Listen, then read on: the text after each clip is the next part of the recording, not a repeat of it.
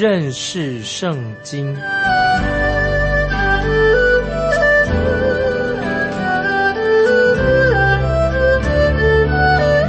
认识上帝的话，把上帝的话带到全世界。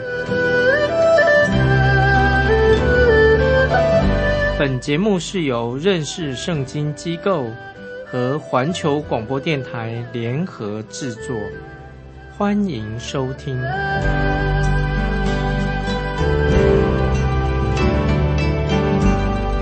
亲爱的听众朋友，你好。欢迎收听认识圣经，我是麦基牧师。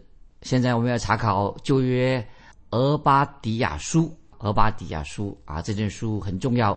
俄巴底亚这个名字是什么意思呢？就是耶和华的仆人。可是我们对俄巴迪亚的这位先知的背景一无所知，就是说了我们了解的很少啊。另外，其他三位先知哈巴谷、哈该。马拉基一样啊，我们对这位四位先知，包括俄巴迪亚、哈巴谷、哈该、马拉基，我们对这四位先知，对他们的背景历史知道很少。这里我们看俄巴迪亚，就像好像啊没有名字，用隐名，不用他的名字来写先知书人一样，不知道好像看起来这个俄巴迪亚书到底是谁写的，我们不太认识他的背景。那么他活出他的生活，跟他的名字一样，他就是耶和华的仆人，所以他没有什么可夸的家谱，还没有长篇大论说他的家谱哪里来的，也没有自己在吹嘘一下啊，说他的事迹多伟大，也没有说他个人的经历。俄巴底亚书啊，这个先知俄巴底亚，他不凸显他自己，这位先知透过他自己的行为来印证。的重点在哪里呢？他就是神的仆人。听到没有，俄巴蒂亚应该是一位很谦卑的人，他印证自己就是神的仆人。所以我们看到俄巴蒂亚这位先知是重要的一个圣经人物啊。所以俄巴蒂亚俄巴蒂亚书啊是一卷重要的先知书的作者。曾经有一位圣经的学者说，神只让世人知道俄巴迪亚这个名字以及。俄巴底亚写的这卷短短的先知书，那么除了这个以外，我们其他的不知道。那么我们知道俄巴底亚书啊，是一篇幅篇幅很短很短的先知书，在圣经里面却像什么？我来形容说，却像一颗核子弹一样大有威力。关于俄巴俄巴底亚书最难的地方在哪里呢？听众朋友，就是最难的地方是找出。他到底是在以色列国历史当中哪一个年代的说预言的？很不容易找啊！最难一个问题是什么？就是到底俄巴底亚他是以色列历史当中在哪一个年代啊说预言的？啊，有人说他是主前八百八十七年的先知，这个是记载在《列王记下》《列王记下》第八章十六到二十六节。那个时候是约南王和他的残忍的亚他利亚。做王的期间，就是在《列王记下》八章十六节到二十六节记载。那么又有一些人啊，一些学者认为说，应该是约沙法王做王的期间，这位先知是活在那个时代。这是记载在《历代志下》十七章第七节。他在不同的时间啊，有人说是在《列王记下》八章十六到二十六节，有人说在《历代志下》十七章七节。啊，两个不同的时代。那么，虽然俄巴蒂亚这个名字在出现在圣经里面，但是俄巴俄巴蒂亚这个名字啊，其实这个名字在当时是很普遍的，很多人都名字叫称为俄巴蒂亚。那么，可能这位先知俄巴蒂亚，他和写先知书的俄巴蒂亚不是同一个人，因为俄巴蒂亚很多啊，很多人是用俄巴蒂亚，所以俄巴蒂亚书跟这个俄巴蒂亚这个作者这个人是不是同一个人？也有几位学者认为什么？认为是在这本书啊，《俄巴底亚先知书》可能是在主前五百八十七年所写的。俄巴底亚和耶利米是同一个时代的人啊。有人有一些学者他这样的说法，在重要的一个整个问题的关键啊，都是给听众朋友给有一个背景。我们看《俄巴底亚书》的时候，就是在第十一节，《俄巴底亚书》十一节，它只有一章经文，十一节怎么说呢？当外邦人掳掠雅各的财物，外邦人进入他的城门，为耶路撒冷拈阄的日子，你竟站在一旁，向其他同伙。这里经我再念一遍《俄巴底亚书》十一节啊，因为它只有一章经文，十一节，他说到，当外邦人掳掠雅各的财物，外邦人进入他的城门，为耶路撒冷研究的日子。你竟站在一旁，像与他们同伙。那么，因此我们就在这里可以告诉听众朋友，因此有两种可能，给都给听众朋友做参考。因此有两种可能，一种是是在发生这件事情之前写下的预言，这个事情发生之前啊已经做这个预言。那么另一种说法呢，是发生之后，这个事情已经发生了之后才写下来的，当做一个历史记录。当然，听众朋友。最合理的解释就是接受《俄巴底亚书》，它是历史的记录，而不是语言，是历史记录，不是语言。听众朋友，也许你要问说，那么《俄巴俄巴底亚书》是在主前五百八十七年左右，以色列人被掳到巴比伦之后啊，也就是他和先知耶利米服侍那个期间所写的吗？这个也许就是在这个时间，以东，特别这里提到以东。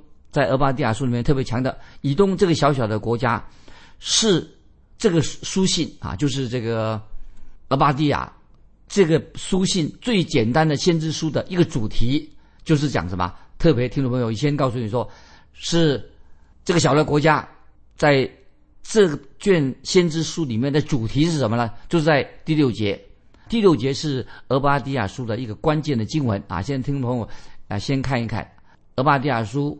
第六节关键的经文是是在第六节，说以扫的隐秘处何竟被搜寻，他隐藏的宝物何竟被查出。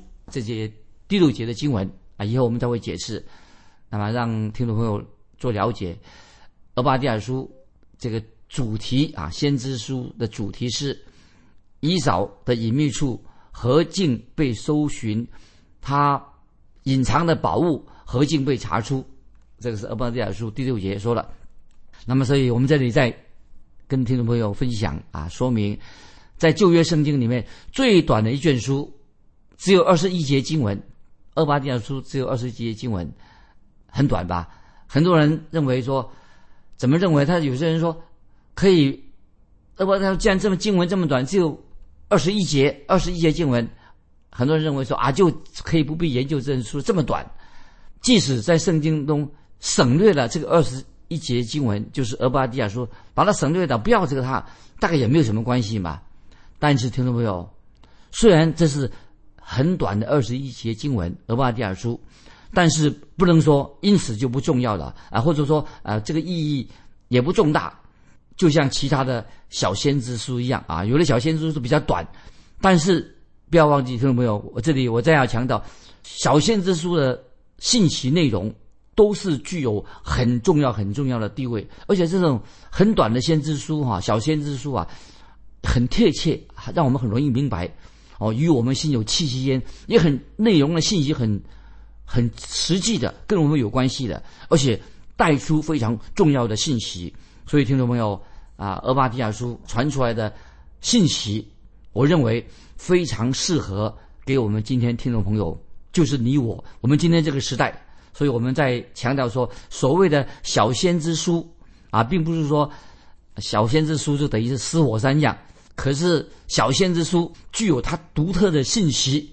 小先知书虽然短啊，不像说啊，好像冷冰冰的啊，好像灰烬已经过时了。认为我们认为小先知书仍然不断的喷出火热的岩浆。所以，特别听众朋友要看重《俄巴底亚书》，它当中的预言，特别以东这个小国家，那么神要审判以东这个国家，特别谈到一个毁灭性的审判临到以东这个国家啊！所以，听众朋友，我们要啊要警醒，《俄巴底亚书》第一节的经文啊来念，我们来看《俄巴底亚书》第一节，俄巴迪亚得了。耶和华的末世论以东说：“我从耶和华那里听见信息，并有使者被差往列国去，说：“起来吧，一同起来，与以东征战。”啊，把这个一章，这个就是这一节第一节经文，俄巴底亚得了耶和华的漠视，论以东说：“我从耶和华那里听见信息，并有使者被差往列国去，说：起来吧，一同起来与以东征战。”所以。先知俄巴底亚很直接的开门见山，就是说这是神亲自给他的意象。那么听众朋友，俄巴底亚他到底是谁呢？就刚才我在引言之前说过了，他是小先小先知书当中的一位作者。我们对这位先知的背景可以说是知道的很少，可以说一无所知。他的名字已经说过了，在以色列国当中啊，当时是很普遍的一个。名字，他的名字是什么意思呢？俄巴底亚就是耶和华的仆人，这个是他名字的意思。耶和华的仆人，意思啊，就这是他的名字的意思。耶和华神论以东说啊，所以以东特别讲到俄巴迪亚书啊，这个是特别是以东这个书啊是主角。这个书俄巴迪亚书的主角是什么呢？特别论到以东啊这个国家，所以我们。要看看在创世纪啊，现在我们要对俄巴迪亚书这个主角书中的主要主要是指谁呢？那确定这个以东的身份。那么在创世纪啊，就提到以扫的后代啊。现在我们来啊，请听众朋听众朋友翻到创世纪三十六章一节。创世纪三十六章一节说，以扫就是以东，他的后代记在下面啊。创世纪三十六章第一节说。以扫就是以东，他的后代记在下面。那么再看创世纪三十六章第八、第九节，创世纪三十六章八九节这样说：于是以扫就在希尔山里，以扫就是以东，以扫是希尔山里的以东人的始祖，他的后代记在下面。啊，这几节经文啊，听众们做参考。这个就是我们在这里所看到的记载。那么在圣经里面重复了三次啊，三次关于以东这个国家。虽然摩西自己啊，我们就最后讲摩摩西，摩西他不知道这件事情。摩西开始他写摩西摩西五经，他不知道这个事情。但是神的灵啊，就是神的圣灵，当然知道所有一切的事情奥秘。神就特别强调，以扫就是以东。以扫就是以东，特别强调以东就是以扫，所以以东人就是以扫的后代，就像以色列人是雅各的后代一样啊。所以听众朋友，这里给我们都是做一个简单的介绍。我们读俄巴底亚先知书，所以这里以东啊就是以扫的后代，以色列人呢是谁的后代呢？就是雅各的后代一样。那么这里提到以扫这个人啊，我们再想起来，听众朋友在创世纪说双胞胎。那么他还有一个弟弟啊，双胞胎的故事，他们就是以撒和利百加的儿子。那么这这两个男孩个性完全不一样，他们生下来啊就是双胞胎，以扫跟雅各啊是性格完全不同的双胞胎。在创世纪二十五章二十二到二十三节，听众朋友翻到创世纪二十五章二十二二十三节就记载了利百加快要生下。这一对双胞胎的怎么说呢？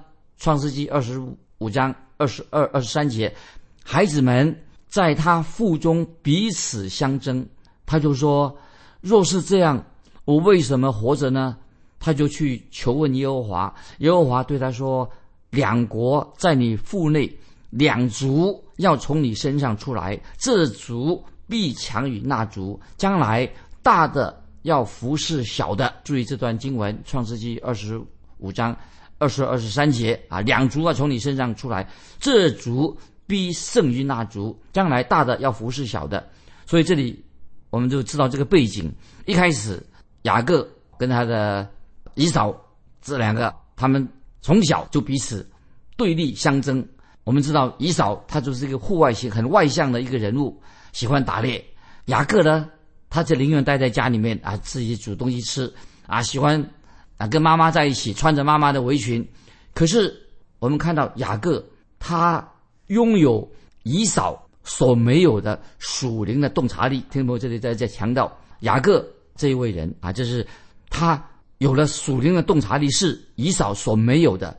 那么以扫是一个什么样的人物呢？在圣经里面看，他不是一个属肉体的人物，他对那些属灵的事情啊不看重。所以听众朋友，今天会不会基督徒也是有些人啊，他变成一个属肉体的人，对属灵的事情不看重？我们要看重属灵的事情。我们看到以扫他轻看长子的名分，宁愿用长子的名分跟他的弟弟雅各换取一碗红豆汤。这个记载在创世纪二十五章。三十节到三十四节啊，我们来再翻到创世纪二十五章三十到三十四节。以扫对雅各说：“我累昏了，求你把这红汤给我喝。”因此，以扫又叫以东。雅各说：“你今日把长子的名分卖给我吧。”以扫说：“我将要死，这长子的名分与我有什么益处呢？”雅各说。你今日对我起誓吧，以扫就对他起的誓，把长子的名分卖给雅各。于是雅各将饼和红豆汤给了以扫，以扫吃了喝了，便起来走了。这就是以扫轻看他长子的名分。这一段经文听众朋友啊很有意义，就是让我们听众朋友知道。雅各跟以扫的区别到底在哪里？当时他们发生了什么事情？这是记载在创世纪二十五章三十到三十四节。听众朋友，你应该知道。那这里我们看到以扫这段经文记载了，以扫他这个是一个很特别的人啊。他为什么这样做的？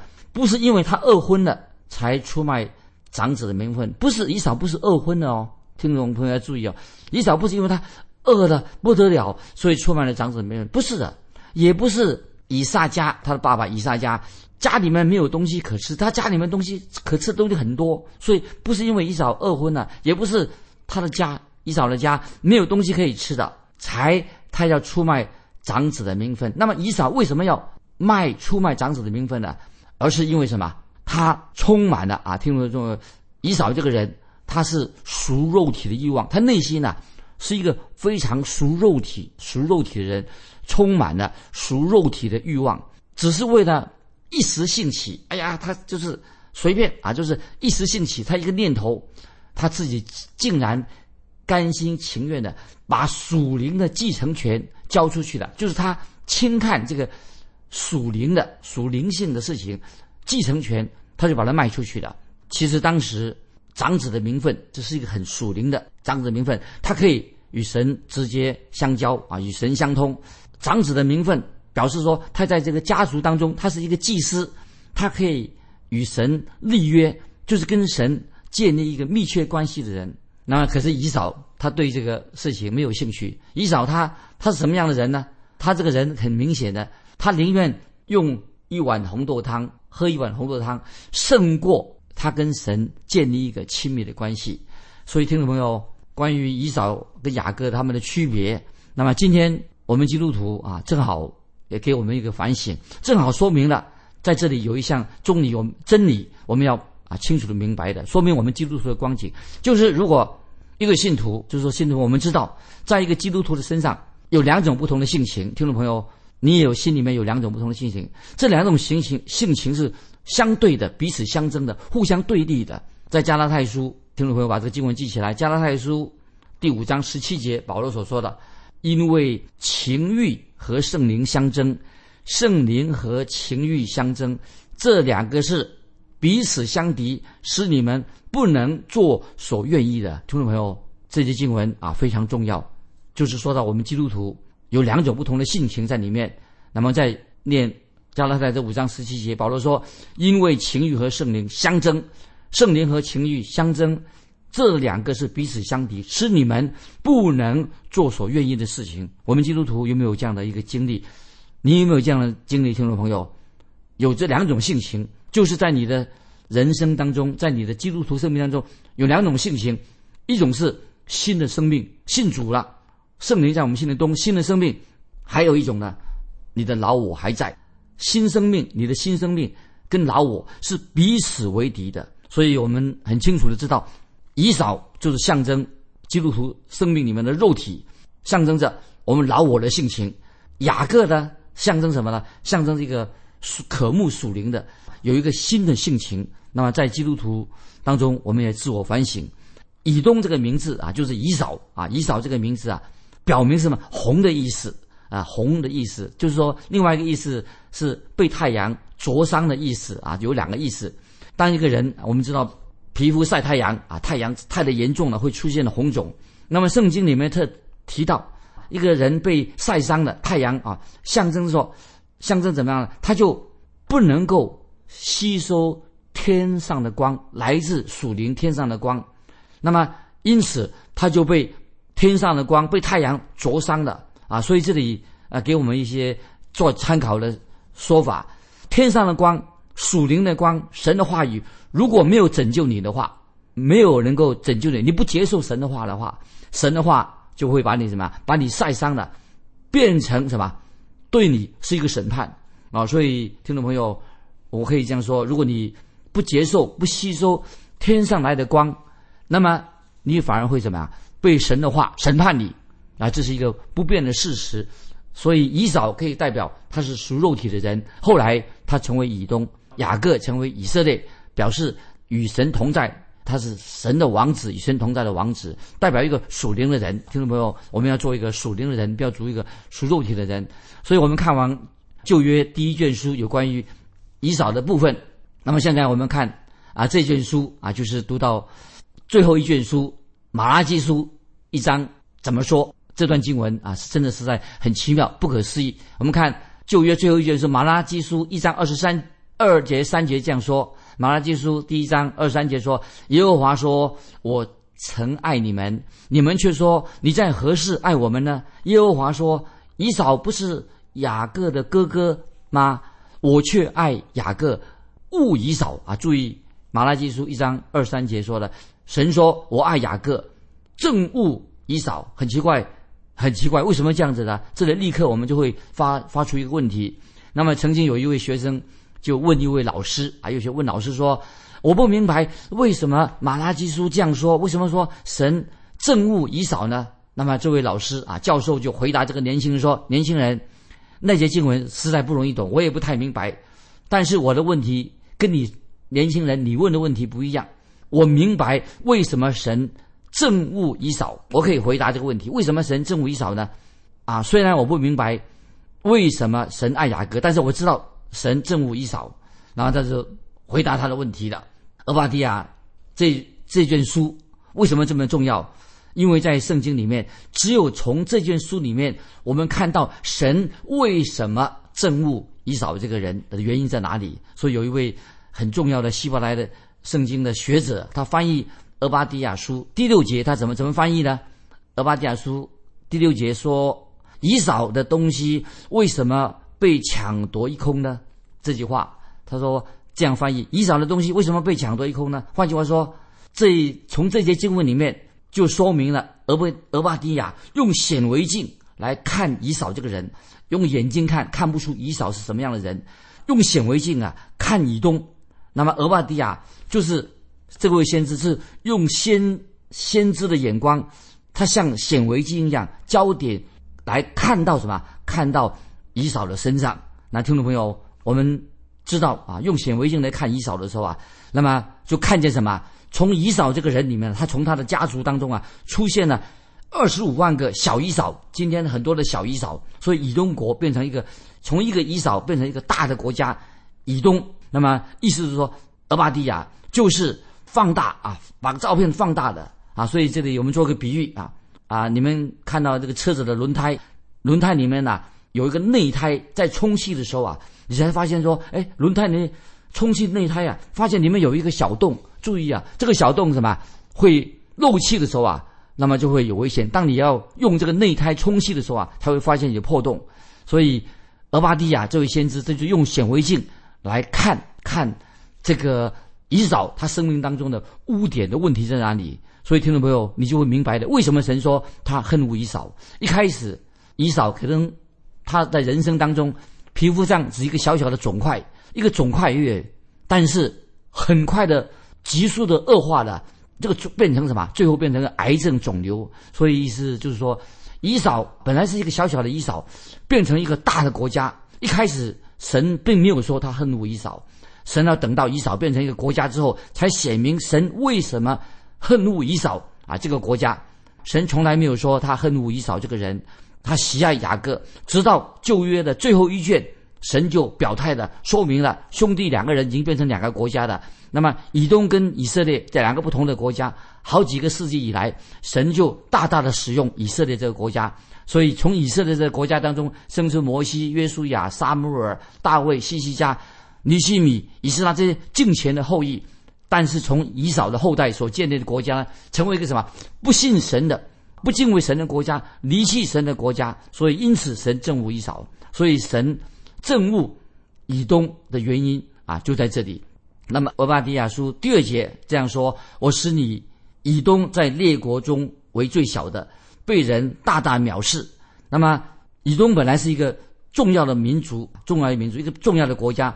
在俄巴迪亚书，我们就看到。慢慢什么？这个这个国家走下坡，走下坡了。所以俄巴迪亚书老是讲到以东的未来啊，未来的事情。那么这个预言，我们知道历史里面就告诉我们已经应验了。今天时间的关系，我们就分享到这里。听众朋友，你对于以东、对于以扫这个国家、这个人有些什么认识？欢迎你来信跟我们分享。为什么神恨恶以扫呢？来信可以寄到。环球电台认识圣经麦基牧师说：“愿神祝福你，我们下次再见。”